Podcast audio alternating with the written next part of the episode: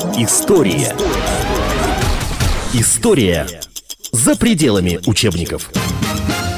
Радио и телевидение «Комсомольская правда» приветствует всех слушателей, телезрителей. Это программа «История за пределами учебников». Как писал Борис Пастернак, февраль, достать чернил и плакать, писать о феврале на взрыв. Мы сегодня не будем на взрыв о нем писать, мы сегодня будем рассказывать о феврале 17 года, о февральской революции. От «Комсомольской правды» обозреватель Лариса Каптан в студии. И у нас на сегодняшний гость историк, академик РАЭН, доктор исторических наук Владимир Лавров. Здравствуйте. Здравствуйте. А, ну, давайте сразу вот вопрос, который просто возникает один в один. А, те бархатные революции, которые происходят на Востоке, я понимаю, с восточным колоритом, но вот мы видели Египет, бархатная революция там на Украине, революция РОС э, в Грузии, которая была, и февральская революция 17 года. Параллели можно проводить? Можно проводить параллели в том смысле, что были силы, заинтересованные в том, чтобы у нас произошел катаклизм политический. То есть э, лидеры кадетов, в том числе Меляков и будущий первый председатель Временного правительства Львов, встречались с английскими дипломатами в России. А, та же Великобритания в конце концов дала добро на то, чтобы Троцкий вернулся, проехал в Россию. Причем Троцкий подпитывался деньгами американских банкиров. А, Ленин был пропущен Германией. Причем в Германии осмысливалось, что Германия проигрывает войну, соответственно, чтобы этого не произошло, нужно взорвать Россию изнутри. И Ленин был пропущен через территорию Германии. Но говорят, что еще и с помощью некоторых представителей Герман, Германии. Разведки в том числе. Но это на высшем уровне решалось в Германии. Конечно, война же идет. Германия напала на Российскую империю, и такой шаг, как пропустить и оказывалась, кроме того, помощь не непосредственно Ленину, но в целом большевистской партии, и в том числе деньгами, и все это было.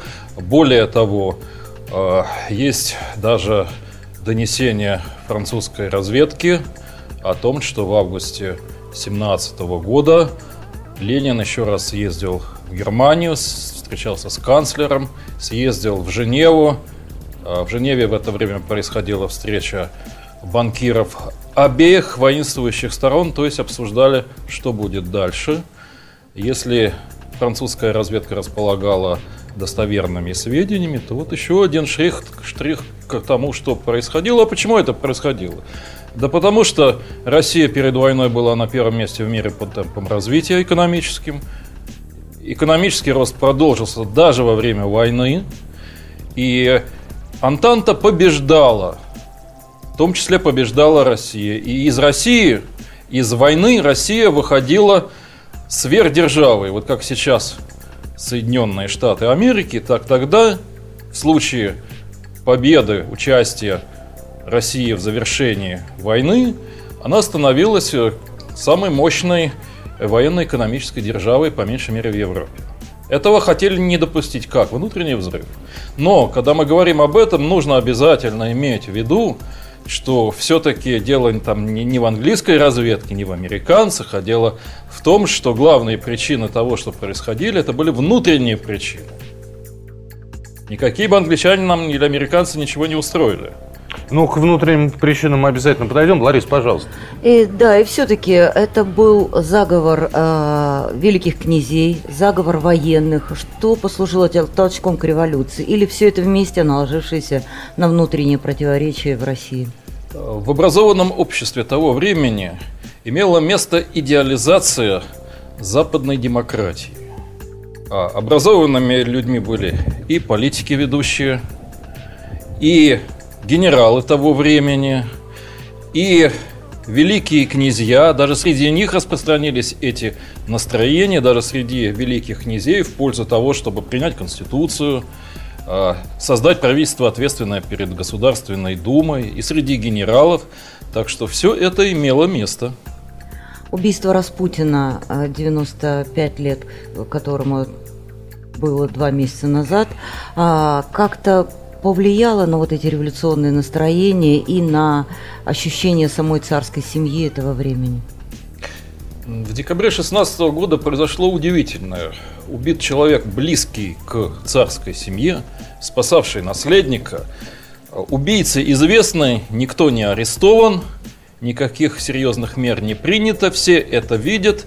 Это было, конечно, воспринято обществом, теми, кто готовил заговор, воспринято так, что можно делать все, что угодно. А есть воспоминания Мелякова о том, что Э, конституционные демократы, партия, которую он возглавлял, и партия октябристов во главе с Гучковым, готовили переворот еще в начале войны. И готовили именно э, перед наступлением русской армии, которая ожидалась в апреле, в мае 1917 года, потому что э, к наступлению мы были хорошо подготовлены, армия была снабжена всем необходимым. В апреле уже вступали в войну Соединенные Штаты Америки на стороне Антанты.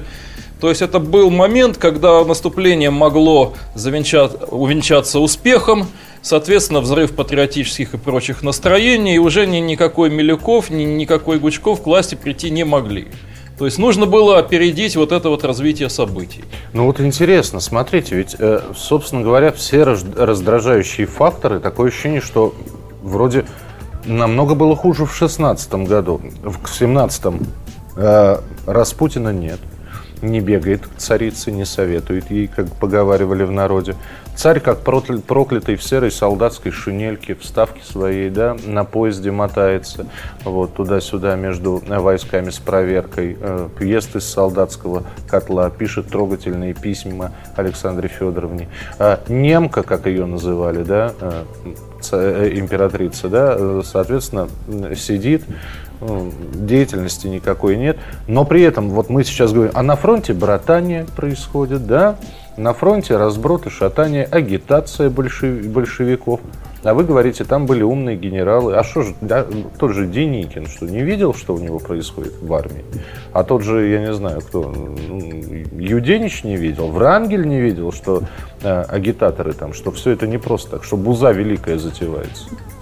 Ну вот в начале 17 года братания массового еще и в помине не было. Но мы можем говорить о том, что демократия в России, в царской России того времени была удивительной. То есть такой демократии не было ни в демократической Великобритании, ни во Франции. То есть практически открыто велась антиправительственная агитация. И... и снова параллели хочется с нынешним временем, да, провести? Когда сейчас, опять же, если ты чем-то недоволен, ты можешь сказать, чем ты недоволен. Тогда совершенно недооценивали угрозу со стороны партии Ленина. И сейчас совершенно недооценивают угрозу со стороны именно этой партии, которая на самом-то деле является несистемной, потому что в ее идеологии заложено ленинское положение о том, что парламент, демократия – многопартийность, все это буржуазные выдумки, все это надо смести, пока власть сильная, коммунисты смиряются, если начнет все качаться, они и воспользуются этим моментом и сейчас, как воспользовались в 17 году. Есть исторический опыт. Скажите, пожалуйста, вот некоторые историки считают, что известно имя человека, который начал эту великую бузу, приведшую к февральской революции. Фамилия его а, некий Кирпичников, а, старший фельдфебель запасной команды Волынского полка. Это так? Или есть другие персонажи, которые вот тот самый первый залп произвели? Первый зал произвели женщины. 8 вот марта... так вот, Лариса. Хотела да, ответ, да, получил. я вам ответил. 8 марта 2017 года по новому стилю, а по старому это 23 февраля. Вот в этот день началась э, революция февральская с того, что стояли огромные очереди за хлебом. Эти огромные очереди легко трансформировались в демонстрации женщин, которые требовали хлеба от требований хлеба перешли к «Долой войну», от э, «Долой войну» к «Долой самодержавие». Это 23 февраля. А вы задали вопрос о том, что произошло 27 числа, то есть через несколько дней. Революция уже шла, но она шла без участия военных. От того, вот как, какую позицию займет гарнизон, зависело во многом все. И 27 февраля действительно в, в Кирпичников, действительно в, в учебной команде Волынского э, полка э, убил двух офицеров. Двух офицеров. Отказавшись подчиняться, те даже ушли, им из окна в спину выстрелили и убили. Но война идет. Что такое во время войны убить двух офицеров? Это ж трибунал, и понятно, какое решение он примет. Как можно избежать такого решения? Красный бант на грудь. Да-да-да, бросились поднимать соседние полки. И уже 27 февраля, благодаря тому же Кирпичнику и его, и его товарищам, поднялись десятки тысяч солдат Петроградского гарнизона. А вот тут надо сказать следующее, что э, в то время Петроградский гарнизон состоял из новобранцев, из тех, кто не нюхал пороха, из тех молодых людей, которые вообще не понимали, а за что мы воюем, и воевать не хотели. И им было известно, им было сообщено, что им предстоит отправка на фронт. Как можно на фронте не оказаться? Бунт. Mm. И еще что здесь надо сказать. Любой правитель всегда в столице держит самые надежные верные войска. Даже не самые лучшие, а самые надежные. И это положение, это правило Николай II нарушил. То есть из лучших побуждений самые боеспособные войска были направлены сдерживать немцев. И Николай II даже понимал, что нужно вернуть эти, так, эти войска самые надежные. И он отдал в 16 году соответствующее распоряжение.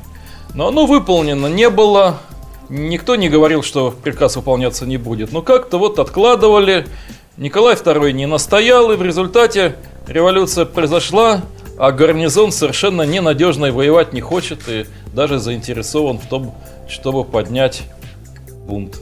Я сейчас процитирую эпизод из кинофильма Глеба Панфилова «Романова венценосная семья». Угу. Причем это достаточно показательный эпизод, когда рассказывают о том, что творится в Петрограде, докладывают об этом императору э, Николаю II.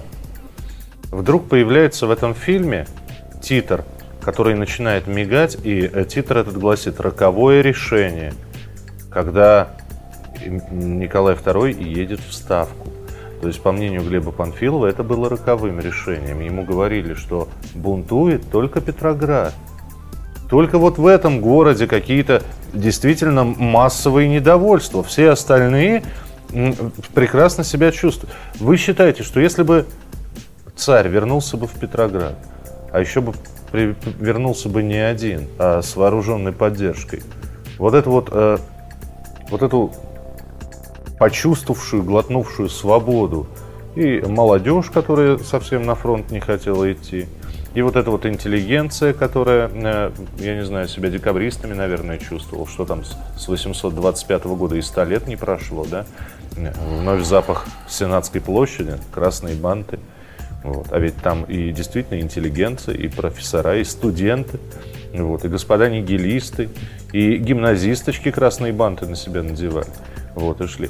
Если бы царь все-таки вернулся бы в Петроград, а не поехал бы в Ставку, возможно, все было бы иначе.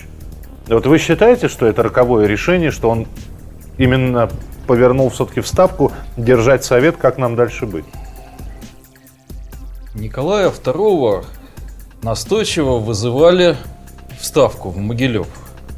При этом не сообщали причин вызова. Император находился в Петрограде, находился в царском селе рядом со столицей. И в конце концов, э, получив заверение, что Петрограде достаточно все спокойно и контролируется, каких-то вот непосредственно перед отъездом, перед 22 февраля выступлений массовых не было. Он 22 числа уезжает в Ставку, в Могилев, из царского села. И в этот же день э, выбрасывается на улицу 36 тысяч рабочих Путиловского завода. Что они делают?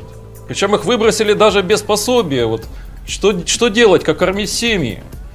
Э, эти рабочие в этой ситуации критической идут на соседние заводы, 36 тысяч, и поднимают соседние заводы на забастовке солидарности. А кто их вы, выкинул? По какой причине?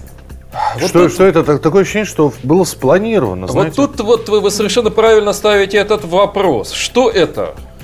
А, действительно непонятно. Вот, причем, когда он приехал в Ставку, никакой такой уж чрезвычайной причины вот, бросать столицу, ехать не обнаружилось. Но тогда возникает вопрос, может быть, его из столицы выманивали. А, дело в том, что лидеры революции, лидеры вот этого заговора, а, октябрист Гучков и Милюков, лидер кадетов, они встречались и с начальником генерального штаба, находящегося в Могилеве, генералом Алексеевым. Тот же Гучков встречался с руководством Путиловского завода. Мы не знаем, о чем они говорили, но если все это сопоставить, то очень похоже на то, что главу государства выманивали, чтобы он не мог принимать оперативные, решительные что же это за глава государства, который не может э, предвидеть, чем могут закончиться его вот Ой, такие Лариса, странные... я тебе сразу же, я, я тебе отвечу на этот вопрос. Горбачев в Фаросе, что произошло? Вот, вот один в один ведь фактически. Да, да. Никита ну... Сергеевич по -по поехал отдохнуть, Э, э, нырнул генсеком в море, вынырнул из Черного моря почетным персональным пенсионером союзного значения. Пока еще вопрос по Горбачеву. Может быть, э, он и знал, что так случится, и предвидел это, а вот Николай II а вот почему он к девочкам к своим не поехал, которых так любил? К своей э, любимой э, Александре почему он не поехал? Почему, э, даже если прибыл в Ставку, и оставался там до последнего. Почему он не, я не знаю, не принял решение возвращаться обратно в Петроград? Он принял решение возвращаться как раз вот э, в царское село, но не только к любимой жене и к любимым детям. А, предполагалось, что туда прибудут войска а, в царское село. И думаю, его ошибка была в том, что Ставку он оставил на генерала Алексеева, как впоследствии выяснится, ненадежного, который поддержал революцию. А, подавлять происходящее в столице отправил генерала Иванова.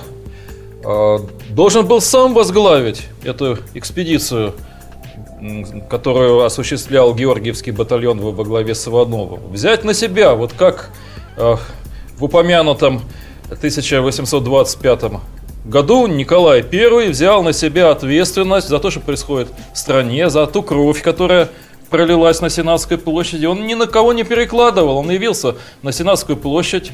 Николай I рядом с ним свистели пули, он рисковал своей жизнью, он отстоял свое право быть императором. А в феврале 17-го кто-нибудь, как Милорадович, выходил к толпе, пытался с ней говорить, кричал «образумьтесь»?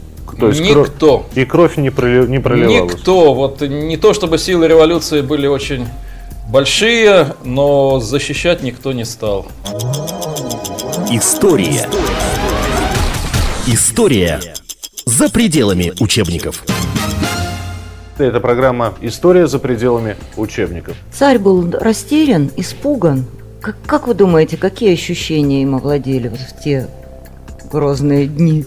Я думаю, что он привык к тому, что государственная машина работает, и он ею управляет. А тут вдруг какая-то совершенно неожиданная ситуация. Вот не срабатывает машина. Приказывает генералу Иванову двигаться на Петроград. Иванов, естественно, не отказывается, как приказ нарушить. Но он начинает вот так вот медлить, медлить, не медлить. Не спешит выполнять, это называется. Да? Вот похоже на то, что он саботирует. И в, в конце концов Николай да, даже его останавливает. Но тут можно вспомнить, что и во время Первой русской революции э, Николай II уехал из столицы, из Петербурга. Он же знал, что будет вот это шествие, будет петиция. Он уезжает из Петербурга в Царское село. Он не отдавал приказ стрелять в рабочих, но он уехал ну, из центра событий. Вот. Ну, вы знаете, он и давку на Ходынке не организовывал, а вот как-то вот все складывается, да, и Ходынка, и 905 года, и э, 1917. А вот самое интересное, вот мы сейчас упомянули э, Гучкова, э, упомянули нескольких лидеров вот этой вот революции. А, но самое интересное, они, они ведь вот за эти короткие там недели вдруг обрели серьезный вес. Тот же, ну кто знал о Керенском, а, как у него все-таки правильно, Керенский или Керенский, да? Кто знал о Александре Федоровиче так вот э, хорошо до 17 года? Ну, да, а, а вдруг на этой волне появились свои лидеры, и как-то очень быстро появились. Вот это вот не вызывает удивления тоже? Они думали, что они удержат власть.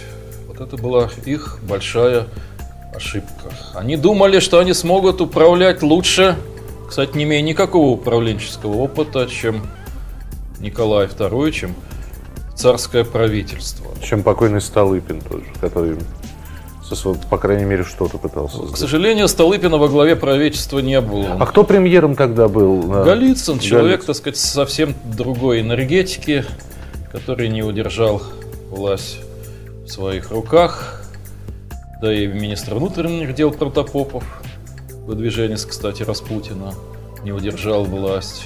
Не было человека в столице, который мог бы взять ответственность за себя, на себя, за кровь, принять, принять решительные действия, которые бы остановили еще большую кровь, которая потом, вот когда красное колесо покатится, ведь покатилось-то красное колесо не в большевистском октябре 17 года, оно реально покатилось в феврале Потому что у нас очень много претензий к Николаю II как главе государства. Но это был законный глава государства.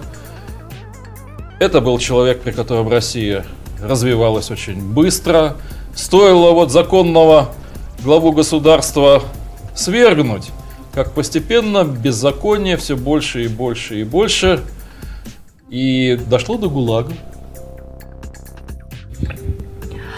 Владимир Михайлович, э, мы подходим к такой самой трагичной, может быть, истории об отречении царя. Вот э, как это было принято решение царем? Почему? Почему он не возглавил сопротивление, когда уже понял, что династия Романовых погибает? Почему? И даже не, а, не то, что ну, не ввязался в борьбу, он мог бы передать власть, уговорить уговорить кузенов, уговорить великих князей, выбрать среди них достойного. Но такое ощущение, что предложив несколько раз, получив отказ, Николай просто безвольно, сдулся. абсолютно, ну сдулся, да, то есть я не знаю, потерял веру, то есть э, и уже ему не интересно, что было на фронте, ему не интересно, что будет с Россией, дочка, семья, прогулки. Ну, прогулки уже потом были, да. Должен сказать, что подлинника отречения не сохранилось. Так. Соответственно, возникает вопрос, а был ли подлинник? То, что сейчас считается подлинником, на самом деле копия. Причем обнаружилось только в 1928 году в Ленинграде. И тут надо сказать, что Временное правительство в сохранении подлинника было абсолютно заинтересовано. Подождите, а газеты, выходящие там э, буквально на следующий день? Царь отрекся, царь отрекся. Да, газеты опубликовали текст 4 марта. Отречение, если оно было, оно было поздним вечером 2 марта, но текста, подлинника нет. Вот то, что хранится в Государственном архиве Российской Федерации, это лист бумаги, просто лист, даже не бланк. Представьте, у государя не оказалось бланка. А у государя был, да, там с, с вензелем? С... Ну, конечно, даже если у него на столе не было, он был в соседней комнате, там была в соседней комнате канцелярия. А, то, что мы имеем сейчас как якобы отречение а, на обычной бумаге, а, нет личной печати государя, написано не манифест об отречении императора Николая II от престола, как мы во всех учебниках читаем. Не написано этого, написано начальнику штаба. Такой может быть. Подпись карандашом. всегда Николай II подписывал ручкой. Но это очень серьезный документ отречения от престола. Что?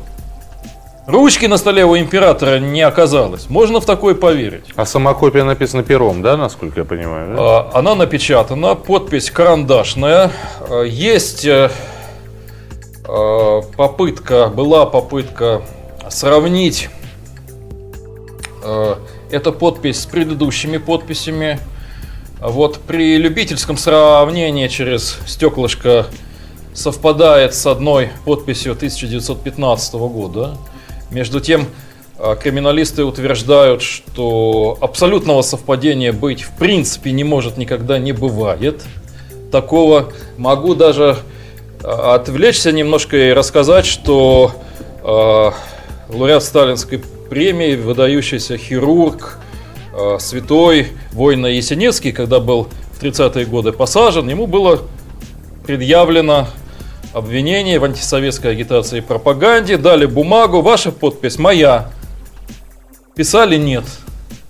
Ночью ему был сон, во сне был голос, что двух одинаковых подписей не бывает.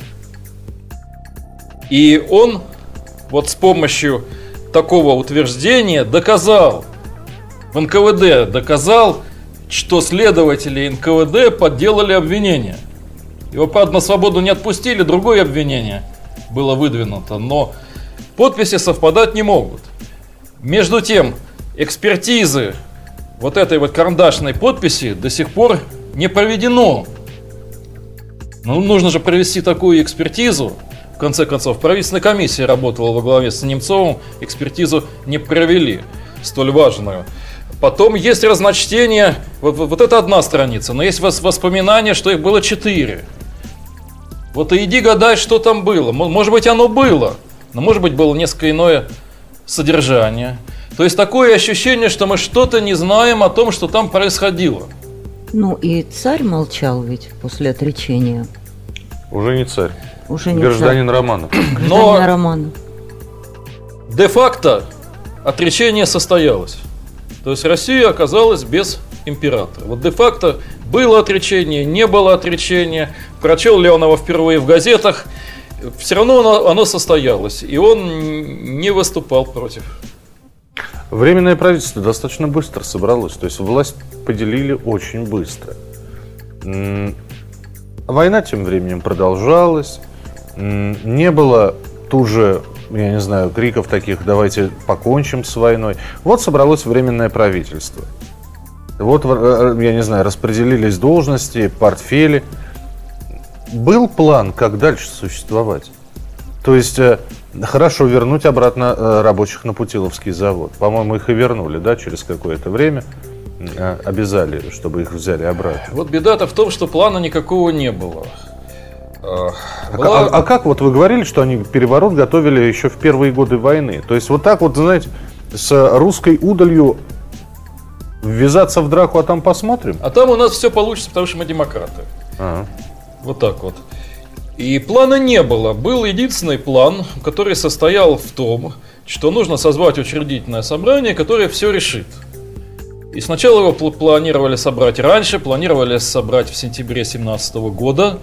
И если бы оно действительно состоялось в сентябре, то, мо- может быть, события как-то пошли иначе.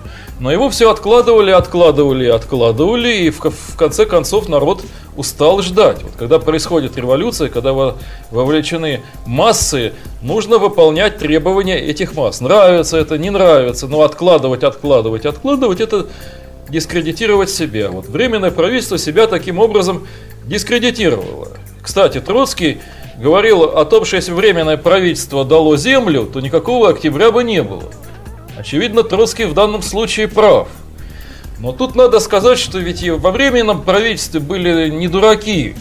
Почему они откладывали учредительное собрание, то есть парламент? Почему они не давали землю? Да, да потому что армия была в основном из крестьян.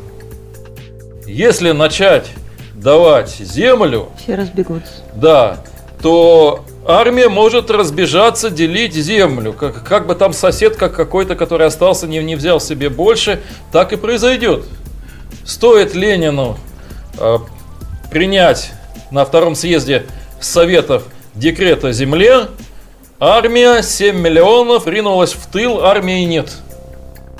Миллионы дезертиров с оружием в деревню. Вот э, временно правительство этого боялось.